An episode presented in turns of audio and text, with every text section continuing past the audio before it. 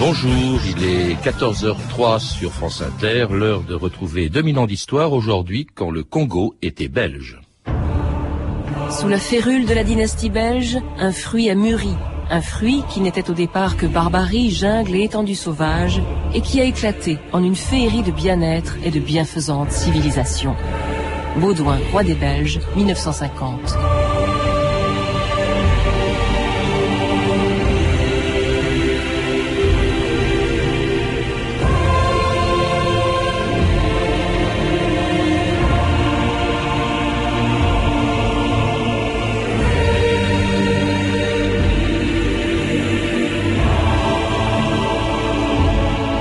2000 ans d'histoire.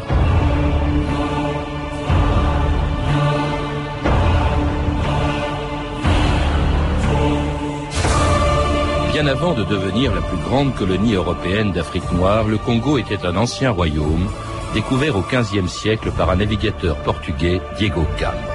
Mais ni lui, ni après lui les Hollandais, les Anglais ou les Français n'ont eu la curiosité de pénétrer à l'intérieur de ce pays dont on ne connaissait que les côtes. Pendant quatre siècles, le Congo, comme toute l'Afrique, est resté une terre inconnue. Et ce n'est qu'à la fin du XIXe siècle que quelques explorateurs ont commencé à découvrir l'intérieur du continent africain. Fasciné par leur récit, le roi des Belges, Léopold II, demanda au plus célèbre d'entre eux, John Stanley, d'établir un poste le long du fleuve Congo. Et c'est ainsi que pendant 80 ans, Léopold II et ses successeurs, rois d'un des plus petits pays d'Europe, sont devenus les souverains d'une des plus grandes et des plus singulières colonies du monde celle que les Belges étaient fiers de présenter à l'exposition universelle de Bruxelles en 1958. Ceux qui ont organisé cette section du Congo n'ont pas voulu se contenter d'une simple et froide description. Ils ont voulu montrer sur le vif l'activité de nos territoires d'outre-mer et l'évolution remarquable qui s'y produit. J'aurai sans doute le temps de vous dire qu'un palais, celui des missions catholiques, met en lumière dans cette importante section du Congo l'œuvre civilisatrice des missionnaires et qui matérialise leur action aux yeux du visiteur. Sans doute entendez-vous les tam-tams qui annoncent le début de la prestation des troubadours du roi Baudouin. Les troubadours du roi Baudouin qui ont tenu à être ici devant ce palais gouvernemental du Congo au moment où allait passer le souverain. Le roi salue. La voiture royale maintenant passe exactement devant moi.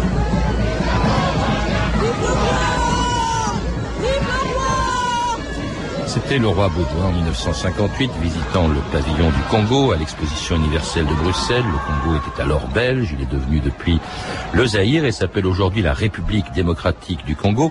Elika Mbokolo, bonjour. Bonjour. Vous êtes historien, directeur d'études à l'école des hautes études en sciences sociales et vous êtes né au Congo quand il était belge. Euh, qu'est-ce que ça représentait pour vous le roi des Belges euh, pour un Congolais euh, comme vous? Bon, c'était quelqu'un dont on entendait parler et qui de temps en temps euh, et, comment dire, apparaissait au Congo et dans les salles de classe, il y avait une grande photo du roi des, des Belges, Baudouin, euh, qui était jeune à, à l'époque, puisque moi j'étais euh, adolescent, j'étais au début des études secondaires lorsque le Congo est devenu indépendant, et en effet c'était des, des, des, des choses qui étaient très présentes pour nous tous, puisque la, la Brabançonne, l'hymne national belge, était chanté dans les écoles du Congo tous les matins mmh. par les élèves. Alors, je ne sais pas si on vous apprenait que vos ancêtres étaient belges, peut-être, comme on apprenait. Euh, non, on disait que le roi Léopold II avait civilisé les Congos et l'avait sorti de, des ténèbres de la barbarie. Alors, vos ancêtres, en tout cas, Elikem Bokolo, c'était un, un, royaume, bien avant d'être une colonie belge, c'était déjà un royaume africain quand il a été découvert par un Portugais au XVe siècle. Oui, lorsque les Portugais ont découvert le, le Congo, la plus grande partie de, euh, de ce territoire, plus l'Angola, plus le Congo-Brazza, était à l'intérieur d'un État donc euh, le royaume de, de Congo, euh, dont les Portugais disaient d'ailleurs que euh, les gens de ce royaume sont civilisés jusqu'à la moelle des os. Mmh. Alors évidemment, le royaume a subi le, le contre-coup de toute l'histoire de l'Atlantique, hein, et en particulier la, la traite des, des, esclaves. Et on peut considérer qu'à partir de la fin du XVIIe et du début du XVIIIe siècle, le royaume n'existe plus. Oui, il a éclaté en une multitude de petits oui, États. Oui, de chefferies, de, de villages. Euh, mais dans la, la, la conscience des d'un certain nombre de Congolais, le, le, souvenir de ce royaume est resté présent et justement au moment de l'indépendance. Alors c'était donc une multitude de petits États à partir du XVIIe siècle, les Mbokolo, et alors totalement coupés du monde jusqu'à ce que les Européens en général commencent à s'intéresser à l'Afrique et que le roi des Belges, Léopold II, s'intéresse au Congo. Pourquoi le s'intéresse-t-on soudain à l'intérieur du Congo, hein, dont on faisait venir de l'or, de l'ivoire, des esclaves aussi. Et pourquoi le roi des Belges? Le roi des Belges, Léopold II, rêvait de faire de la Belgique une grande nation. Alors, euh, être une grande nation, ça voulait dire euh, avoir des colonies. Donc, il a essayé d'acheter les Philippines aux Espagnols. Il n'a pas pu. Il a tenté plusieurs aventures qui n'ont pas marché. Et euh, la, la, la, chance pour lui, c'est que justement, euh, il y a de plus en plus d'exploration euh, en Afrique centrale dans les années 1860-70. Donc, il se dit pourquoi pas Je pourrais en effet mmh. me bâtir un royaume en, en, en Afrique centrale. Mais comme il était très habile et que il savait que les grandes puissances ne laisseraient pas un petit pays comme la Belgique euh, fonder un État. Il avait l'idée au départ de créer quelque chose comme le Libéria, donc euh, euh, faire appel à des Africains qui civiliseraient une partie de l'Afrique sous son autorité. Donc une philosophie apparemment humanitaire. Oui, parce qu'il prétend vouloir abolir l'esclavage qui existait depuis des siècles. Oui, c'est le mot, c'est le grand mot d'ordre. Abolir l'esclavage, l'esclavage européen qui est aboli et l'esclavage euh, arabe et swahili euh, dans la partie euh, est. Mais il était évident que il pensait aussi argent. C'est très très clair. Et il crée en tout cas à cet effet une association internationale, l'association internationale pour la civilisation et l'exploration de l'Afrique, l'AIC, ou qu'on appelle aussi l'association internationale africaine, une association dont Léopold II fait appel, pour laquelle Léopold II fait appel aux plus grands explorateurs de l'époque. Sire, je n'avais pas de plus vif désir que d'être reçu par Sa Majesté le roi des Belges. Et par le président de l'Association internationale africaine? Je les confonds tous les deux dans une même gratitude. Monsieur de Brazza, je fais établir en ce moment une nouvelle carte d'Afrique. Je rêve de donner à l'État indépendant du Congo deux pôles. Monsieur Stanley et vous. Sire, je suis officier français. Qu'y a-t-il d'incompatible? L'État indépendant du Congo n'est-il pas le territoire de l'Association internationale africaine? Oui, sire. Pour le moment. Toutes les bonnes volontés peuvent s'y unir. Toutes les ambitions peuvent y être satisfaites. C'était l'extrait d'un film, d'un vieux film de Léon Poirier, Brazza, l'épopée du Congo. Le de Brazza qui a refusé euh, Mbokolo de travailler pour le roi des Belges et qui, de son côté, pour le compte de la France, a découvert puis euh, colonisé, enfin créé ce qu'on appelle le Congo-Brazza, le Congo euh, français, au nord du fleuve Congo, tandis que au sud, c'est Stanley donc qui va créer l'immense Congo. Il faut rappeler qu'il était quand même 80 fois plus grand que la Belgique, et donc pour le compte Stanley, pour le compte du roi des Belges. Oui, c'est une aventure remarquable parce que Brazza part de Franceville, du Gabon aujourd'hui, jusqu'à ce qu'on appelle le Stanley Pool, le fleuve Congo, et Stanley, lui, euh, part de Zanzibar.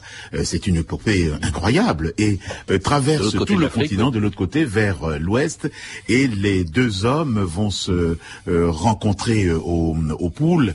Léopold II aurait voulu avoir Brazza de, son côté, et évidemment, il n'a pas compté sur le fait que Stanley était prêt à vendre ses services, alors que Brazza avait une vision plus nationale et nationaliste de ses expéditions. Alors Stanley va installer un poste, il va signer des traités un peu ambigus avec 400 euh, chefs de, de, tribus africaines, enfin du, du Congo. Euh, et puis c'est comme qu'est né euh, ce qui n'est pas, alors ce qui, ce qui sera le Congo belge, puisque les frontières vont en être définies comme beaucoup d'autres colonies par le, traité, la conférence internationale de Berlin, hein, où on, définit les limites de ce qui n'est pas vraiment une colonie. On l'a entendu, c'est un État indépendant. En réalité, l'Ikem Bokolo, c'est la propriété personnelle du roi des Belges de Léopold II. Oui, absolument. C'est incroyable que les euh, Bismarck, le chancelier de l'Allemagne, tous les grands hommes qui étaient là Mandela ait conçu cette chose juridique étonnante, donc euh, une colonie euh, dont euh, la Belgique n'est pas propriétaire et qui est la propriété encore, du, oui. euh, du, du roi des, des Belges. En fait, je crois que euh, et Bismarck et à la même époque euh, Jules Ferry espéraient bien que Léopold II n'irait pas jusqu'au bout euh, de son entreprise coloniale et que le moment venu, cette colonie pourrait tomber entre les mains de l'une de ses puissances. Euh, Bismarck y a cru pendant longtemps, Jules Ferry y a cru aussi. Évidemment, c'était sans compter sur euh, l'habileté euh, euh, manœuvrière de Léopold II qui a réussi à conserver ce royaume. enfin, c'était indépendant pour lui Pour son compte plus de 20 ans, personnel, oui. avant de le, De le céder à l'État belge. à la Belgique. Et, à financer avec ses propres deniers euh, euh, le début d'une mise en valeur du Congo. Je crois que c'est à l'époque de Léopold qu'on a commencé à construire euh, des voies ferrées qui sont très importantes pour pénétrer évidemment à l'intérieur. Et à l'intérieur, qu'est-ce qu'on trouve? On trouve bien sûr du caoutchouc, on trouve de l'ivoire. On trouve déjà les premières mines dans le Katanga, hein, les, les des mines de, de cuivre, euh, de diamants, d'or. Euh, au fond, il est très intéressé, Léopold. Mais cela dit, euh, enfin, c'est- pour ça qu'il voulait coloniser le Congo. Oui, au fond, bon, il est vrai qu'il a beaucoup dépensé de sa propre poche, euh, c'est- clair, mais il voulait aussi euh, rentrer euh, dans, dans ses fonds et, si possible, faire des, des, des bénéfices. Donc, l'ivoire se vendait beaucoup au 19e siècle en Europe. Sa grande chance a été, en fait, le démarrage de l'industrie automobile, qui va donner euh, au caoutchouc euh, une importance euh, qu'il n'avait pas auparavant. Et donc, propriétaire de ce grand domaine, il va déclarer que tous les produits de ce domaine lui appartiennent. Et donc, demander que les indigènes fournissent un certain nombre de journées de travail pour la recherche du caoutchouc et la recherche de, l'ivoire. Voilà, parce qu'effectivement, si Léopold II, comme il l'avait voulu, abolit l'esclavage, eh bien, il a imposé aux Congolais un régime aussi inhumain, dénoncé dès la fin du XIXe siècle par les voyageurs de passage, la revue de texte Stéphanie Duncan. Oui, dès la fin du 19e, des voix s'élèvent pour condamner le régime colonial instauré par le roi des Belges. En 1890, par exemple, un pasteur noir américain, George Washington Williams, horrifié par le travail forcé qu'il a vu au Congo, publie une lettre ouverte à Léopold II. L'administration de votre majesté achète, vend et vole des esclaves, affirme Williams, qui n'hésite pas à parler de crimes contre l'humanité. Alors le roi Léopold, lui, justifie ainsi le travail forcé. Quand on traite avec une race composée de cannibales depuis des milliers d'années, il est nécessaire d'utiliser des méthodes qui secouent au mieux leur paresse et leur font comprendre l'aspect sain du travail. Voilà. D'autres témoignages sur le transport de l'ivoire au Congo sont accablants. Incessamment, raconte un sénateur belge, nous rencontrons ces porteurs noirs en file indienne, misérables, chétifs, une charge sur la tête, caisse, ballot, point d'ivoire, cédant sous le fait, les yeux hébétés d'épuisement, ils vont et viennent ainsi par milliers, crevant le long de la route. Un agent belge a même recueilli le témoignage d'une femme africaine, Ilanga, enlevée avec le reste de son village par des soldats. Ils ont fait irruption, en hurlant dans les maisons, dit-elle. Ils nous ont traînés sur la route, liés avec des cordes autour du cou. Nous pleurions, car nous savions que nous allions être emmenés comme esclaves. À l'ivoire va bientôt s'ajouter donc l'exploitation du caoutchouc, très difficile à exploiter pour forcer les Noirs à ce travail très dur. Les Belges n'hésitent pas à prendre des femmes en otage. Un manuel euh, du voyageur au Congo, c'est incroyable, donne même la méthode à suivre. En Afrique, lit-on, faire des prisonniers est facile, car si les indigènes se cachent, ils ne vont pas très loin. Il suffit de surveiller les jardins où ils seront obligés de venir pour chercher de la nourriture. Autre pratique très courante, la mutilation des mains, notamment les mains droites pratique dénoncée euh, par un autre pasteur noir américain, William Shepard. En arrivant dans un village dévasté, dit-il, le chef nous conduisit à un feu où brûlaient des mains droites. Je les ai comptées, il y en avait 81. Alors, dans les années 1900-1905, le roi Léopold doit faire face à un flot grandissant de critiques, de campagnes de presse, menées notamment par un journaliste anglais, Edmund Dean Morel, effaré par les énormes bénéfices accumulés au Congo. J'étais tombé, dit-il, sur une société secrète d'assassins chapeautée par un roi. En l'écrivain américain Mark Twain, connu surtout pour ses célèbres aventures de Tom Sawyer, écrit lui-même un pamphlet, le soliloque du roi Léopold. Durant ces vingt dernières années, fait-il dire à Léopold, j'ai dépensé des millions pour réduire la presse au silence. Et pourtant, il continue d'y avoir des fuites. C'est effrayant ces textes, Likem Bokolo. C'était plus l'esclavage, mais c'était presque pire ce qui se passait à l'époque léopoldienne au Congo. Ah oui, on, a l'impression que c'est l'horreur absolue. Euh, bon, les, les chiffres sont toujours toujours un peu controversé, mais on, on estime à partir de Stanley qu'il y aurait eu au Congo en 1885 environ 20 millions d'habitants, et à la fin du régime léopoldien en 1908, on pense qu'il y en avait 10 millions. Et donc l'idée de la notion de crime contre l'humanité a été utilisée à ce propos, et un certain nombre de gens avaient proposé qu'un tribunal international juge le roi des Belges Léopold II, euh, puisqu'il faisait exactement le contraire de ce qu'il avait promis, euh, de ce que ses agents avaient promis à la conférence de Berlin. Est-ce que c'est pas la raison aussi pour laquelle cette indignation internationale, Léopold II a cédé au fond le Congo, son Congo, hein, son soi-disant État indépendant du Congo, à l'État belge. C'est ainsi que le Congo est devenu le Congo belge en 1908, Oui, c'est l'une des, des, raisons les plus importantes parce que les, les, les, autres États souhaitaient avoir affaire non pas à une personne, un monarque, mais avoir affaire à un État euh, qui peut être contraint par la voie des, des traités. Et euh, alors très Léopold II pour céder le Congo à la Belgique, a exigé à la Belgique qu'on lui donne encore de l'argent. Hein. donc euh, l'argent est vraiment au cœur de cette entreprise qui pour moi est dans l'époque moderne probablement la colonisation la plus dure et certainement l'une des colonisations les plus atroces. Avec quelques nuances quand même. Par exemple, le rôle très important des missionnaires qui étaient les seuls euh, finalement à euh, apporter. Euh, d'abord, il y, a eu aussi la médecine hein, qui a fait des progrès, et les seuls, eux, les missionnaires, à apporter l'éducation, même si très peu d'Africains pouvaient en bénéficier. Les Bokolo. Oui, les missionnaires, surtout belges et surtout catholiques, parce que les missionnaires protestants étaient contre le régime ah léopoldien. C'est surtout des missionnaires belges et des missionnaires catholiques, pour la plupart d'ailleurs flamands, qui vont créer un réseau assez dense d'écoles primaires, juste primaires, parce que on ne souhaitait pas, euh, euh, comment dire, produire des intellectuels au, Congo. Et l'idée des Belges, comme de Léopold II, c'était que si on ne veut pas voir d'ennui, eh bien, il ne faut pas fabriquer des élites. Mais on a quand même fabriqué, malgré soi, si je puis dire, des, élites et donc quelques grandes figures de la lutte pour l'indépendance du Congo, comme Patrice Emery Lumumba. Nous avons connu les ironies, les insultes, les coups que nous devions subir matin, midi et soir, parce que nous étions des nègres.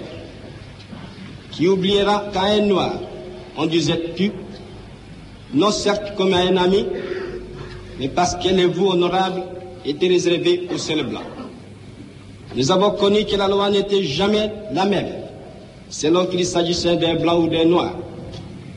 Nous avons connu qu'il y avait dans les villes des maisons magnifiques pour les blancs et des paillotes croulantes pour les noirs.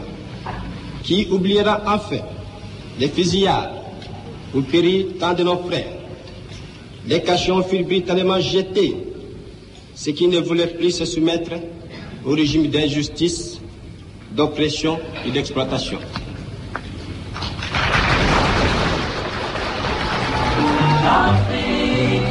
Afrique, oui, Afrique, où résonne le tam-tam de la liberté. Liberté, liberté, oh oui, liberté, liberté au pays d'Afrique. Liberté, liberté, oh oui, liberté, liberté au pays d'Afrique. Emery, Emery, oh oui, Emery, Lumumba. nacional. Emery,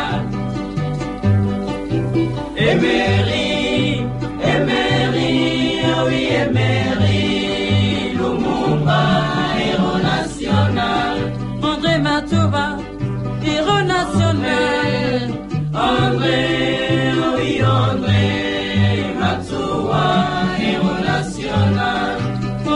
France Inter, 2000 ans d'histoire, aujourd'hui le Congo belge. Et c'était une très belle chanson dédiée à Lumumba, un des héros du combat pour l'indépendance. Et Lika Mbokolo, dont on a l'impression que ce, combat a commencé très tard. On a l'impression qu'il n'y a pas de revendication d'indépendance avant la Deuxième Guerre mondiale. Euh, non, au contraire, parce que la, euh, la force publique euh, est créée officiellement en 1888 avec comme mandat justement de lutter contre les, les rébellions. et puis dans une deuxième phase, à partir de la première Première Guerre mondiale, l'une des choses les plus remarquables, c'est comment la, la religion chrétienne, réinterprétée par les, les, Africains, va devenir un outil d'émancipation sous l'impulsion d'un prophète, Simon Kimbangu, qui va expliquer que les hommes ont été créés par Dieu, donc ils sont égaux devant Dieu, et donc il n'y a aucune raison que des blancs, des étrangers viennent au Congo pour ah dominer les Noirs. Et d'ailleurs, en, en, quelques mois, en 1921, il a mobilisé des, des centaines de milliers de, de, personnes, et évidemment, il a été arrêté, euh, condamné à mort, euh, et le roi des Belges, Albert Ier, euh, a commué sa détention en, en détention, a, commué sa peine de mort en détention à perpétuité. Et il est mort en, euh, en prison, et le kimbanguisme est devenu aujourd'hui la deuxième religion de, ah du Congo.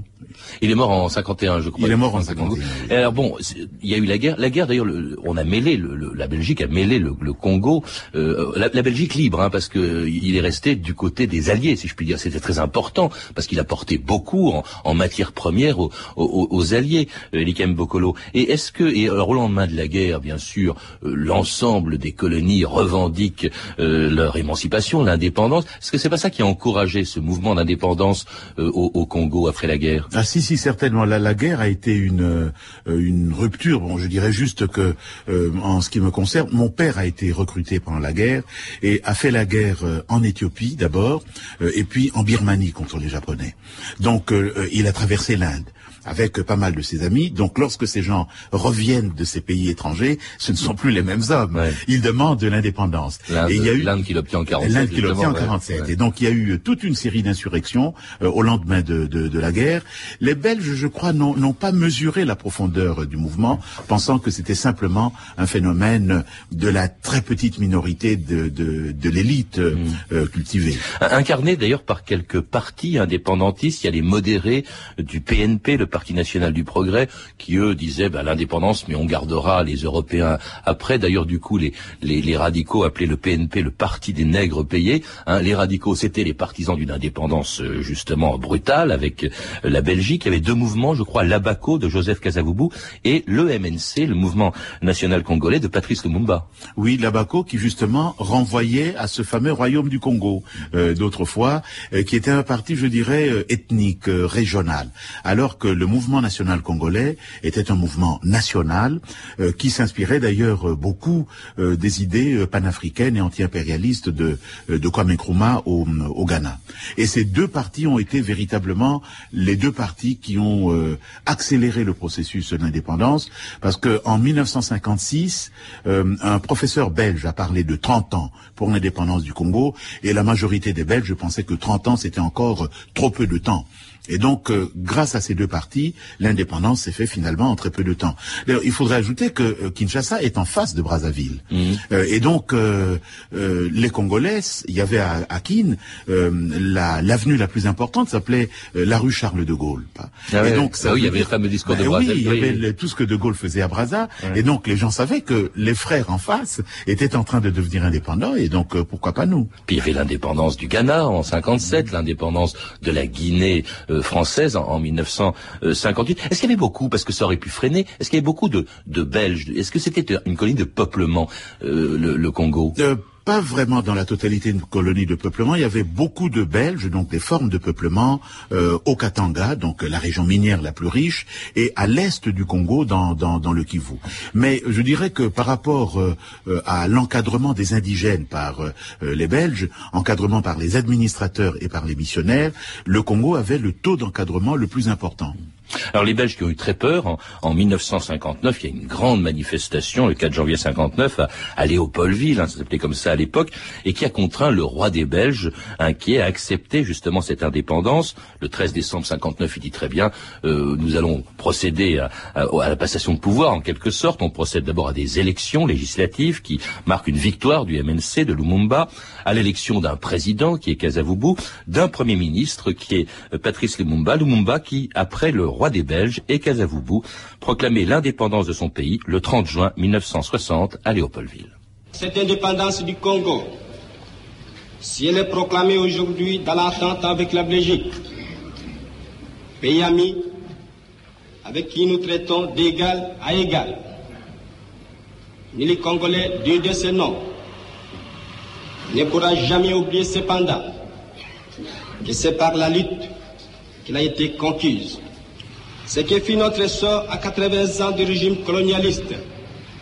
Nos blessures sont trop fraîches et trop douloureuses encore pour que nous puissions les chasser de notre mémoire. Hommage aux combattants de la liberté nationale. Vive l'indépendance et l'unité africaine. Vive les Congo indépendants et souverains. C'était Patrice Lumumba à Léopoldville proclamait l'indépendance du Congo devant le roi des Belges en, en, en parlant de, des méfaits du colonialisme, hein, ce qui était évidemment ce qui a beaucoup choqué à l'époque le, le, roi des Belges, et un Congo qui tout de suite d'ailleurs sombre dans l'anarchie. Il est indépendant, mais il y a tout de suite euh, une révolte de l'armée qui se soulève, des Européens qui sont massacrés, le Katanga qui fait sécession, et Lumumba lui-même qui sera tué en, en janvier 61. Euh, au fond, euh, c'est comme si cette indépendance avait été bâclée un, un petit peu. On n'a pas préparer les élites et surtout, est-ce qu'aujourd'hui, euh, 44 ans après l'indépendance du Congo, euh, il reste beaucoup de traces au, au, au, Congo, à la République démocratique du Congo à l'ex-Congo belge de l'époque coloniale, euh, Elikem Bokolo?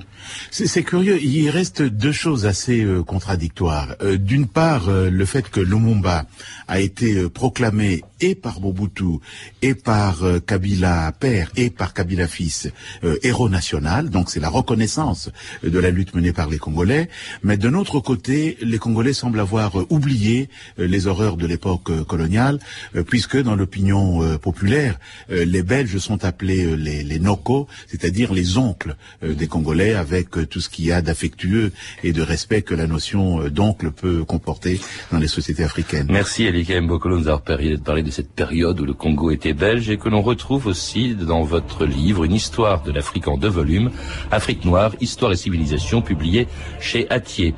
Euh, je signale également un livre, Le Congo et l'art belge de Jacqueline Guisset, un très beau livre publié aux éditions La Renaissance du livre.